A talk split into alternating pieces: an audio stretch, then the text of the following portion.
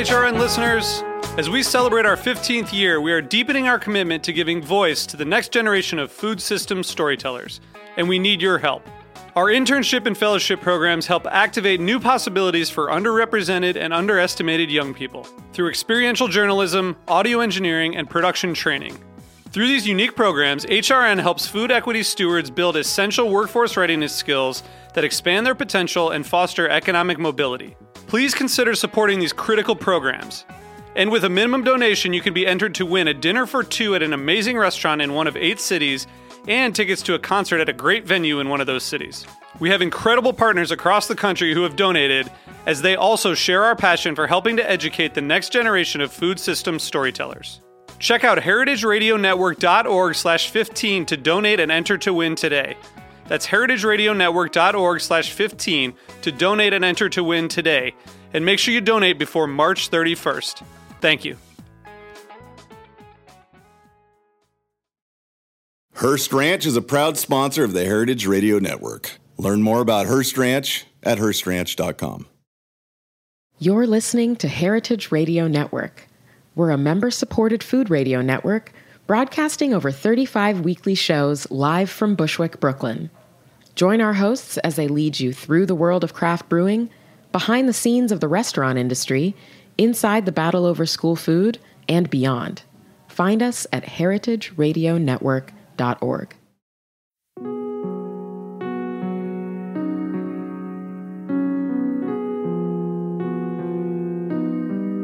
Los jardines deben ser poéticos, misteriosos, embrujados, serenos y alegres. Luis Barragán, 1979.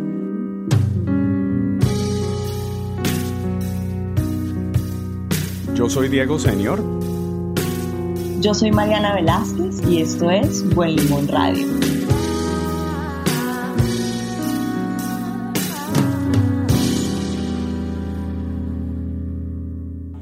Quiero invitarlos hoy a este recorrido que estoy haciendo que está increíble.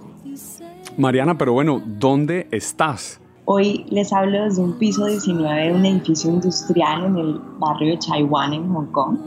Estoy en un espacio lleno de luz, rodeada de artefactos, libros, arte, color y además de historias, las historias de mis anfitriones, eh, de quien ya les hablaré. Y además eh, voy a contarles un poco sobre un taller que vine a hacer sobre creatividad, arte y color que se llama Palette. Palette. Eh, y es un proceso fascinante. Tengo una invitada que me acaba de hacer café. Estamos en su casa, Paola Sinisterra, colombiana, caleña, diseñadora textil, creativa, amante de la cocina y sospecho que también gran bailarina de salsa, pero no me consta. Paola, bienvenida a Buen Limón Radio. Buenos días. Bueno, cuéntame cómo ha sido la vida acá estos últimos nueve años de trabajo en moda, ahora de este trabajo increíble del proyecto que ya nos contarás. ¿Cómo ha sido como ese acople a un lugar tan diferente a Colombia? Eh, bueno, primero digamos que no, salté, no saltamos directamente de Colombia aquí, pasamos un tiempo en, España antes, entonces eh, digamos que, el, que, que el último punto de referencia era, era España, que estuvimos en, en, Barcelona y luego en, en, La Coruña. Y luego hace nueve años eh, decidimos venirnos para acá porque, porque teníamos una oportunidad de trabajo y, um, y porque realmente teníamos como curiosidad de... de um, pues de ver Asia, habíamos estado en Shanghai antes, nunca habíamos estado en Hong Kong. Eh, y, y, acabamos en Hong Kong y, aquí nos quedamos.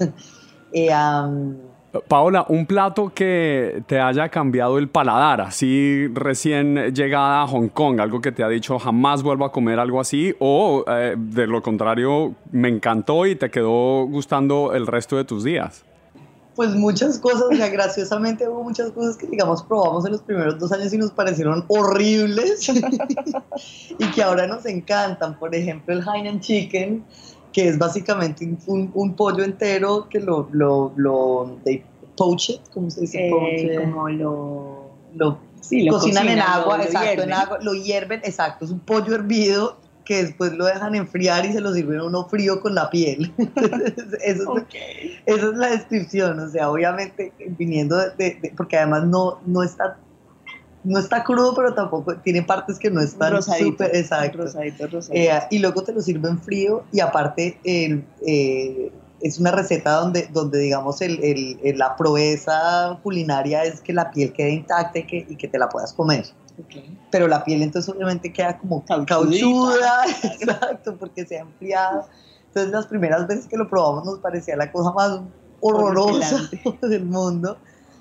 Pero hasta que probamos, digamos, uno que es, es, es un plato que es muy típico, digamos, de Singapur y de, y de, sí, llaman, en cantones le llaman Hoelangay, que quiere decir de, pollo del océano del sur digamos, y entonces por eso traducen al Hainan. Hainan es como una isla que queda en el sur de, China, un poquito más abajo que Hong Kong.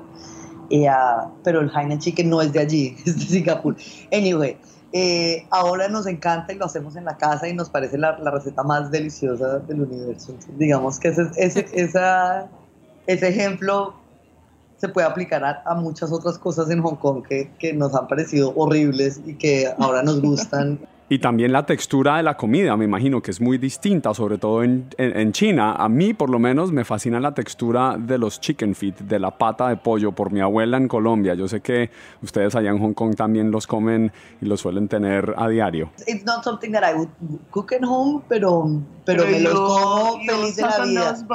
Totalmente. De la misma manera que me como el ojo de pescado, o sea, es, eso es, digamos, interesante de, de, la, de, la comunidad cantonesa y en general de la comunidad china y de la historia de la comunidad china es que realmente es lo que llaman nose to tail eating, o sea, aquí se comen todo, o sea, desde de, de, todos los animales, además. ¿eh? eh y los chicken feet, pues es una cosa que de cuando se lo traen uno en el, en el, en el, en el, en el dim sum, cuando están así como, hay una receta que me gusta mucho que es como una salsita con, con um, fermented black beans, con, eh, ya, con eh, yo no sé cómo, se traducen estas cosas en español. No importa, no importa. Frijoles, sí, básicamente son frijoles de soya fermentados. Yo siempre le explico a nuestros amigos de aquí de Hong Kong que en, en, en, Latinoamérica, a lo que, digamos, una de las cosas más preciadas es el, el, crunchiness, o sea, la, el, lo, lo crocante.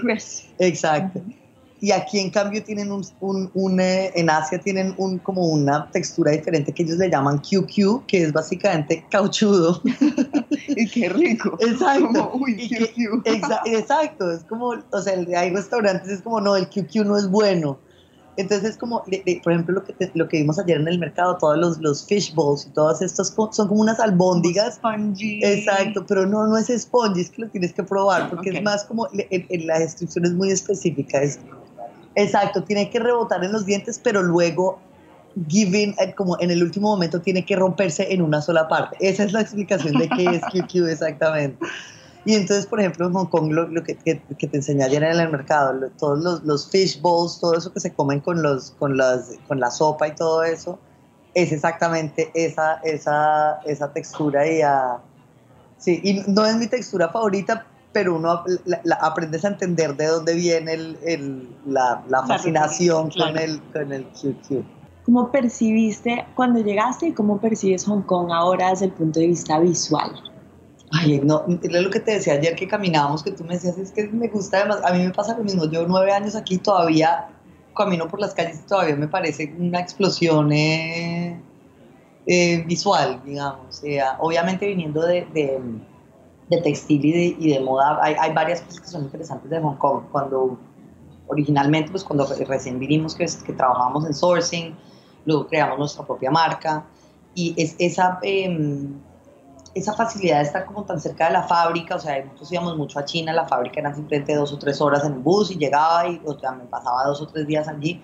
Y entonces esa, ese, y creo que le pasa de hecho a casi todos los diseñadores que vienen a Hong Kong, no solo los diseñadores textiles, los diseñadores de producto, los diseñadores de, bueno, de moda, de, y es que estás tan cerca de las fábricas, estás tan cerca del lugar donde se producen las cosas, que, que que es, un, es, es, una ventaja increíble para un creativo. O sea, yo, puedo decir, bueno, en la época que estaba haciendo más moda, podía decir, eh, quiero hacer, eh, estoy buscando una tela con este tipo de estampado y necesito hacer un vestido así, así, así, y o sea, entre idea y, y, y, y el sample podía ser tan, eh, tan corto como dos o tres semanas. No, muy rápido, en el Exacto. mundo no funciona así. Exacto.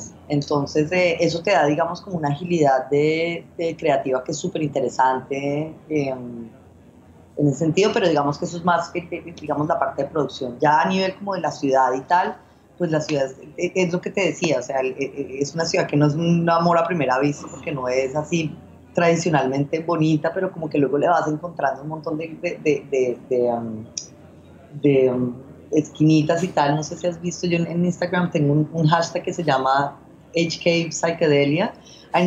Lo empecé hace mucho tiempo como más como una, como una broma pero claro, ahora ya llevo como a, varios años haciéndolo y cuando miro todas las fotos que hay debajo del hashtag es porque creo que soy la única que lo está utilizando de momento. Bueno, ya vamos a hacer dos. Exacto. Cuéntanos cuál es tu cuenta de Instagram. Eh, Pausinis. P-A-O-S-I-N-I-S. Tengo dos, digamos, que tengo una que, que, es mi personal, que la llevo mucho tiempo utilizándola, y luego hace, hace un año estoy eh, haciendo un máster en la, universidad en Hong Kong, en Hong Kong Baptist University, donde estoy haciendo investigación sobre, sobre textil, pero también sobre, sobre, um, sobre movimientos eh, eh, históricos, sobre, sobre um, trade, sobre eh, artesanía, digamos un poco mirando cómo, digamos que todo empezó porque quería hacer un proyecto en Colombia, aunque de momento no lo estoy haciendo todavía, pero pero esa idea de mirar cómo la artesanía, digamos, puede ser muy similar, digamos, en Colombia y en, Filipinas, por ejemplo, la artesanía, y ya verás cuando vayas la próxima semana,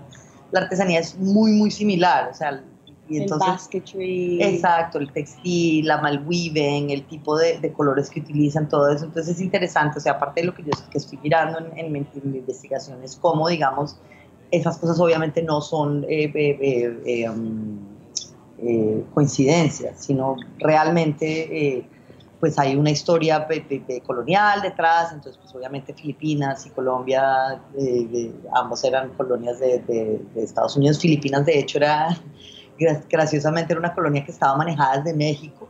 ¿Desde no desde México? exactamente, lo que explica un montón de cosas de, de exacto. Entonces, eh, eh, Filipinas era como una, era como una, mm, como un departamento del del, reinado, del reinado de México. Sí, sí, sí, sí, sí. hay, un montón de historias súper interesantes.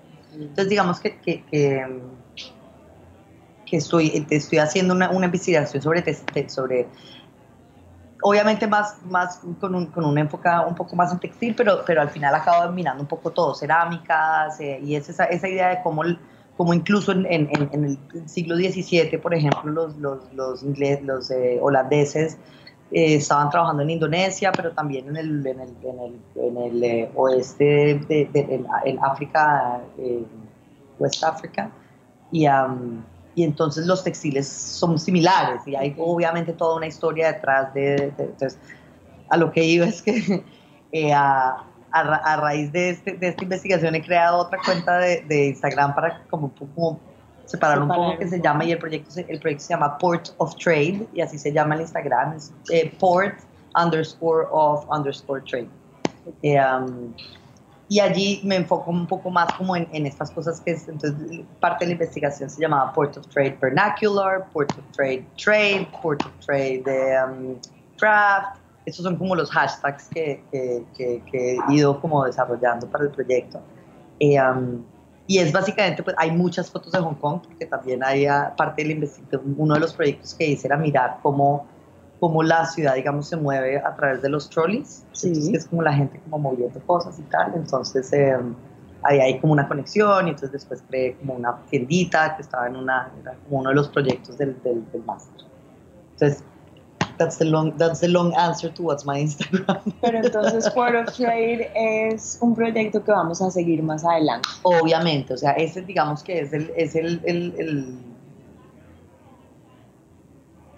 esperemos que sea, digamos, el proyecto que, que, que, que a futuro, a futuro el, el, proyecto como creativo, pero también de investigación y de, y de, y claro, entre más leo, entre más trabajo sobre eso, más, más encuentro eh, eh, sí, como conexiones con otras, con, pues con el hecho de que, de que, de que yo crecí en Colombia, pero luego viví en España, luego he vivido aquí, o sea, como toda esa transhumancia. en mi vida, digamos que, que, que, por eso me interesa también mirar cómo, cómo eh, a través del, del, de la artesanía, pero también a través del, del, del ¿cómo se dice? Trade. Trade es como intercambio. Desde el intercambio, exacto, como a través del intercambio comercial y cultural, eh, eh, pues nacen como estas tendencias, estas ideas, estas, estas maneras de hacer las cosas, o sea, por ejemplo, y esto no estoy, no estoy 100% segura, Ignacio igual se ríe de mí porque me, invento un montón de historias, pero, pero digamos que los styles que hay en, Hong Kong, tanto en Hong Kong como en Macao, supongo que también por el, por, el, por el clima, muchos de los edificios, no sé si has visto que son eh, alicatados por fuera con, como con, eh, con una cerámica. con, cerámicas, exacto. Y entonces de pronto puede que haya, digamos, un, un, una influencia de, de, los portugueses cuando estaban aquí claro, en el, a partir del siglo XVI, exacto. Entonces, eh, siempre es interesante ver cómo, cómo muchas cosas que, que, que, que, uno cree que son de donde uno es, resulta que no. O sea, por ejemplo, los, ayer que estaba empacando justamente para nuestro eh, eh taller de, de, de, estilismo, estaba empacando los, unos platos de peltre, que es los platos que uno siempre pensó que eran de la, de la finca, de la abuela, de uno en Colombia. Y pues resulta que no, son de todas partes. O sea, justamente estuve hace como dos o tres semanas en Indonesia y, le, y, una, una, niña que conocí de, de, que creció en Indonesia estaba mirando mi Instagram y dijo, ay, estos son los mismos platos que hay en la casa de mi abuela en Indonesia. Y le digo yo, olvídate, eso es lo que yo pensaba también. Pero resulta que es que hay un montón de cosas que pensamos que son nuestras y que realmente sí, que, y que son globales antes de que existiera la globalización, digamos. Entonces, eh, sí. es una manera muy interesante mirar, de mirar, digamos, el, el, el, el diseño que nos rodea. Pau, y ese rastro como de la colonia inglesa como uno ve, lo ve en muchas cosas, en los sistemas, lo que mm. hablábamos ayer de que todo funciona, de que la mm. infraestructura, mm. pero obviamente llevo un día y medio, pero desde el punto de vista gastronómico, cero. Cero influencia. Cero. Yo creo que, o sea, pues primero porque en el, en el momento que, que, o sea, los ingleses estuvieron en Hong Kong hasta el 97, eh, ah, y pues en ese momento yo creo que la gastronomía británica no había hecho ese leap que hizo, que ha hecho ahora. Exacto.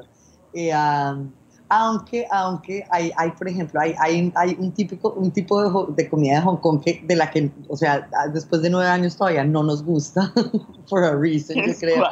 Y es en, en, en, los 60 y 70 que, digamos, empezaron a haber restaurantes en Hong Kong. Eh, pues restaurantes como western, con, con, con una western, eh, y creo que ah, casi que en Colombia, digamos, pasa algo parecido.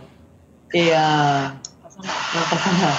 Es todo parte del ambiente. Exacto, Ignacio está, está moliendo café para... para... Esencial acá, recuerden, siete y media de la mañana. Exacto. Eh, um, y entonces, digamos, hay un tipo de cocina que es como, como, hay mucha gente que le dice cocina de Hong Kong, pero, pero es una cosa como medio parecida a eso que se ven en Colombia, que era como todo con bechamel.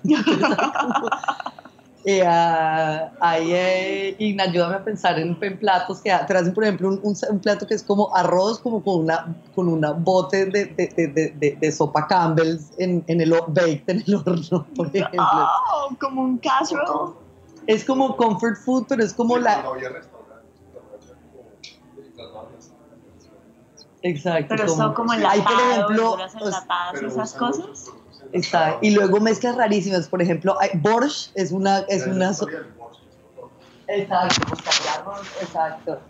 Eh, uh, y todavía hay, digamos, restaurantes como muy old school aquí en Hong Kong, esos así como manteludos de los 70, donde, se, donde sirven todas estas, estas eh, cosas. Y hay mucha gente en Hong Kong que le encanta esa comida porque es como, sí, como old school. Lo hacen, por ejemplo, te trae como un sizzling plate con car, con, con, con steak eh, o, Estoy tratando de pensar qué otras especialidades hay. Ah, pero digamos que ese es, de, en terms of gastronomy, pues, y, y, los ingleses, digamos que esa es una de las únicas, eh, eh, diría yo, pues, que conexiones. ¿eh? Ah, exacto. pero sí, digamos que también los ingleses Hong Kong en ese sentido, o sea, es, es, es, interesante que es una, una, ciudad como tan resilient que yo creo que aquí, por, aquí, por aquí ha pasado de todo y ha pasado, o sea, han habido toda suerte de tragedias naturales, políticas, y vuelve y empieza. O sea, nosotros, por ejemplo, cuando llegamos, nosotros llegamos en el verano del, del, del 2008 y la crisis eh, um, fue justo antes de la del Big Economic Crisis. Del, eh, y sí, a Hong Kong le pegó. O sea, de hecho, la oficina donde yo trabajaba cerró. O sea, yo me quedé sin trabajo en, ese, en ese, momento. exacto. En seis meses, solo llevamos seis meses en Hong Kong. Um, pero sí, fueron como un par de meses muy duros, luego también en ese momento también hubo como otro, otro scare del, del, de la...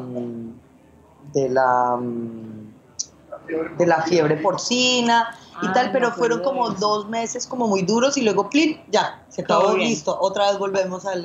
y entonces digamos que Hong Kong tiene esa, esa, esa personalidad como, como de seguir para adelante, o sea, que digamos también es una de las razones por las cuales muchos de los edificios eh, coloniales no los preservaron y, porque, porque Hong Kong es, es absolutely and completely looking forward all the time, o sea, es como, no importa lo que pasó antes, tumbemos, exacto, tumbemos y sigamos. Hearst Ranch is a proud sponsor of the Heritage Radio Network. The Hearst family has been raising cattle on the rich, sustainable native grasslands of California's Central Coast for over 150 years. Piedra Blanca Rancho in San Simeon is the original Hearst Ranch, founded by George Hearst in 1865. George's son was the famous publisher William Randolph Hearst. In addition to being known for building the iconic Hearst Castle, William was, like his father before him, an avid rancher. In his words, I would rather spend a month at the ranch than any place in the world. Thanks to one of the largest land conservation easements in California history, a joint effort with the California Rangeland Trust, the American Land Conservancy, and the state of California, the working landscape at Hearst Ranch will be preserved forever. Learn more about Hearst Ranch at HearstRanch.com. Como en un paisaje mi ser se recrea al mirar tu cuerpo en pose serena. Por mil pensamientos de ilusión me llevas con esa figura de color canela.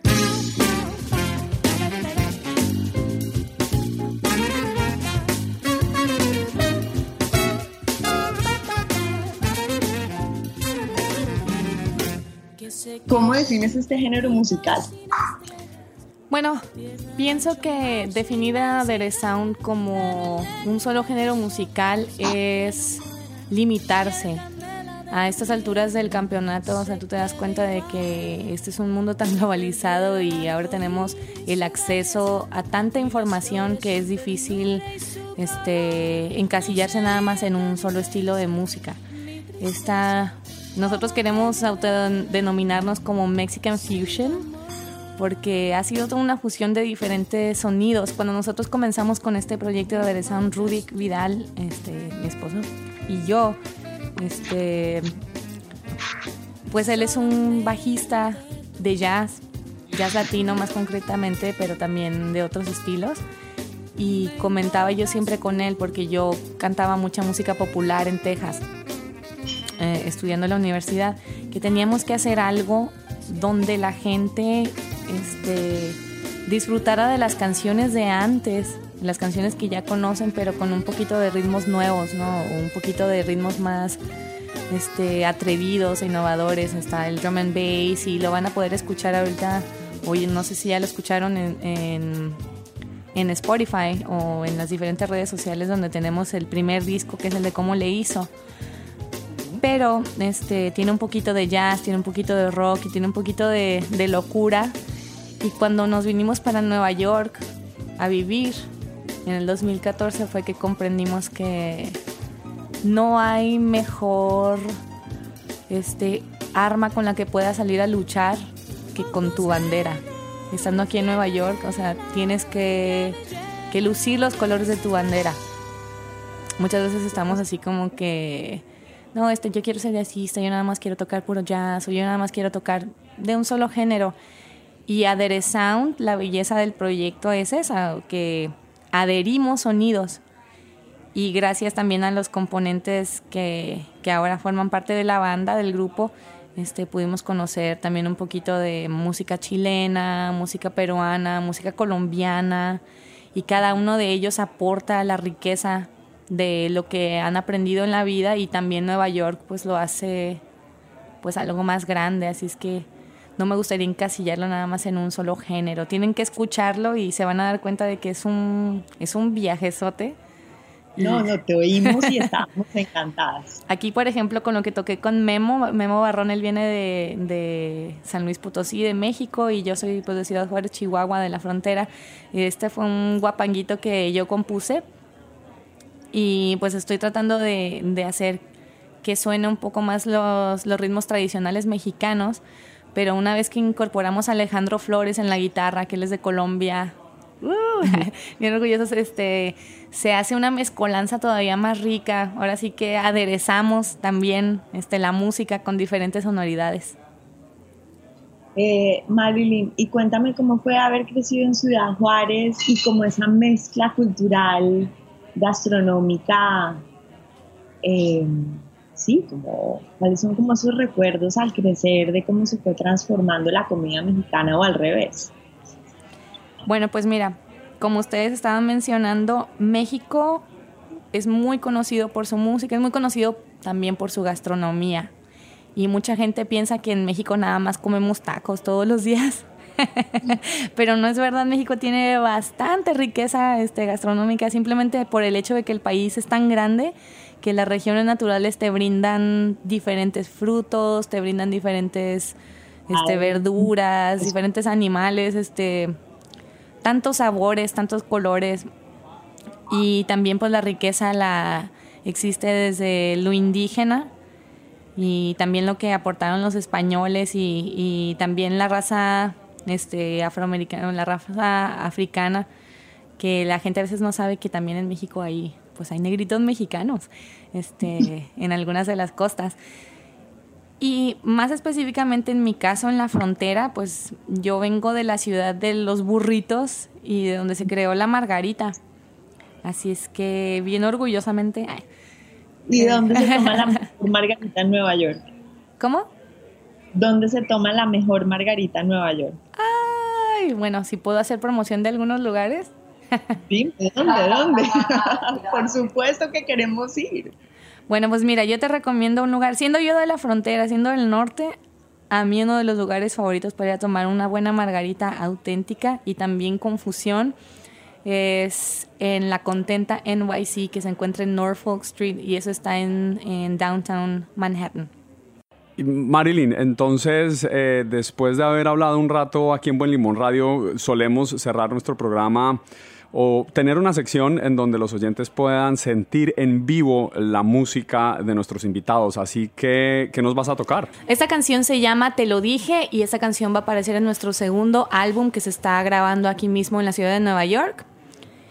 Y es un guapanguito que, que compuse pensando en, pues que a veces las mujeres creemos que nuestro novio, que nuestro esposo, nuestro marido, este ya puede leer nuestra mente por el hecho de conocernos y estamos esperando que, que, reaccionen de alguna manera, que nos puedan leer nada más porque nosotros nos sentimos de un modo o les hacemos unos ojitos, ¿no? Y tenemos que ser un poco más específicos. Y esto se trata de una muchacha que se cansa y según ella, pues le dice al, a su hombre, te lo dije, te lo dije, y empieza más o menos así. No me tientes, dame gusto, como un trago de sotol, embriágame. Si me duele, pero aguanto, soy corriosa y al final ya que más da. Nunca es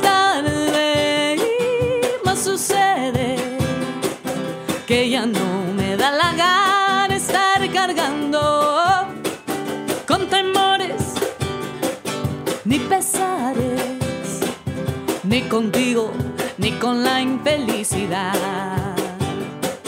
Tú eres bueno porque me hablas con mentiras. Yo soy cruda porque te hablo con verdad. Y aunque no soy buena para las me estoy acostumbrando a vivir en libertad. Te lo dije, te lo dije, te lo dije en la mirada, en mi cara y en mi forma de quererte a la mitad. Te lo dije, te lo dije,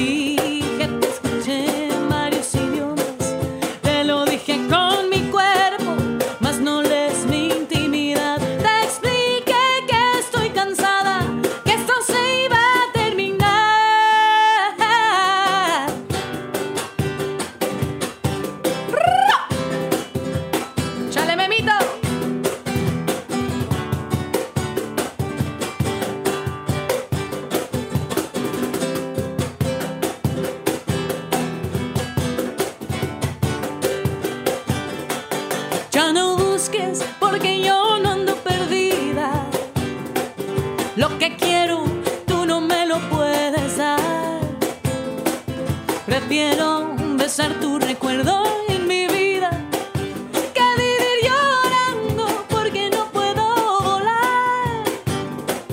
Hoy lo veo como la única salida. Y si es nuestro destino, nos volvemos a encontrar, chiquillo. Te lo dije, te lo dije, te lo dije en la mirada, en mi cara y en mi forma de quererte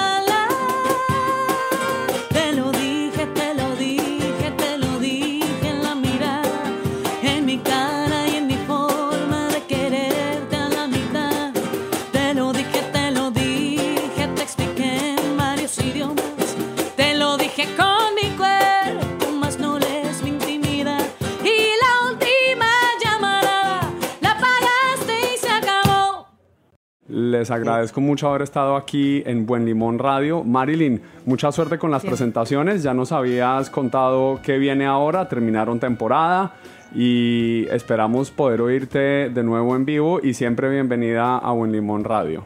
Muchísimas gracias y también pues para unir un poquito la brecha ahí entre Asia y el continente americano es muy interesante que muchos de los platillos que estaban mencionando Paola y estaba mencionando Mariana, este también existen en México, o sea, muchas de esas frutas coincide que también tienen tenemos la misma zona geográfica, estamos yo creo dentro de los mismos este La línea ecuatorial. Exacto, los mismos meridianos y, y ¿Tienes mangostino? no, pero por ejemplo, cuando ahorita estaba comentando de, de la pitaya, digo, Sí. pues eso también está en Chiapas, en México, este y el lichi y muchas otras frutas que yo fui a descubrir, yo siendo una persona del desierto, que vengo del norte, pues a veces no tengo acceso a eso, pero las personas del sur de México sí disfrutan de todos esos sabores. Buenísimo, mucho sabor aquí en Buen Limón Radio. Ha sido un encuentro muy placentero, muy breve de mi parte. Y vamos a estar hablando con Mariana eh, desde Manila, si no me equivoco. Wow. Sí, sí. Ok, bueno, Mariana, que estés muy bien. Un abrazo, te extrañamos. Nue- Nueva York te piensa. Esto fue Buen Limón Radio, La China Rosa. Chao. I'm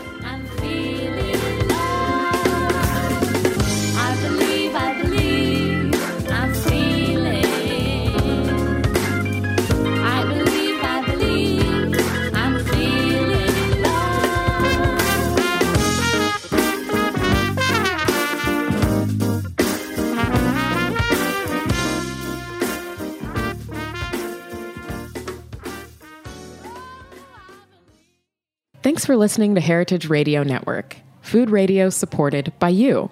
For our freshest content and to hear about exclusive events, subscribe to our newsletter. Enter your email at the bottom of our website, heritageradionetwork.org.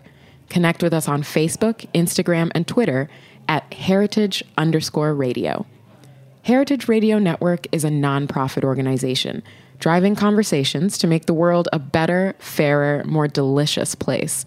And we couldn't do it without support from listeners like you. Want to be a part of the food world's most innovative community? Rate the shows you like, tell your friends, and please join our community by becoming a member. Just click on the beating heart at the top right of our homepage. Thanks for listening.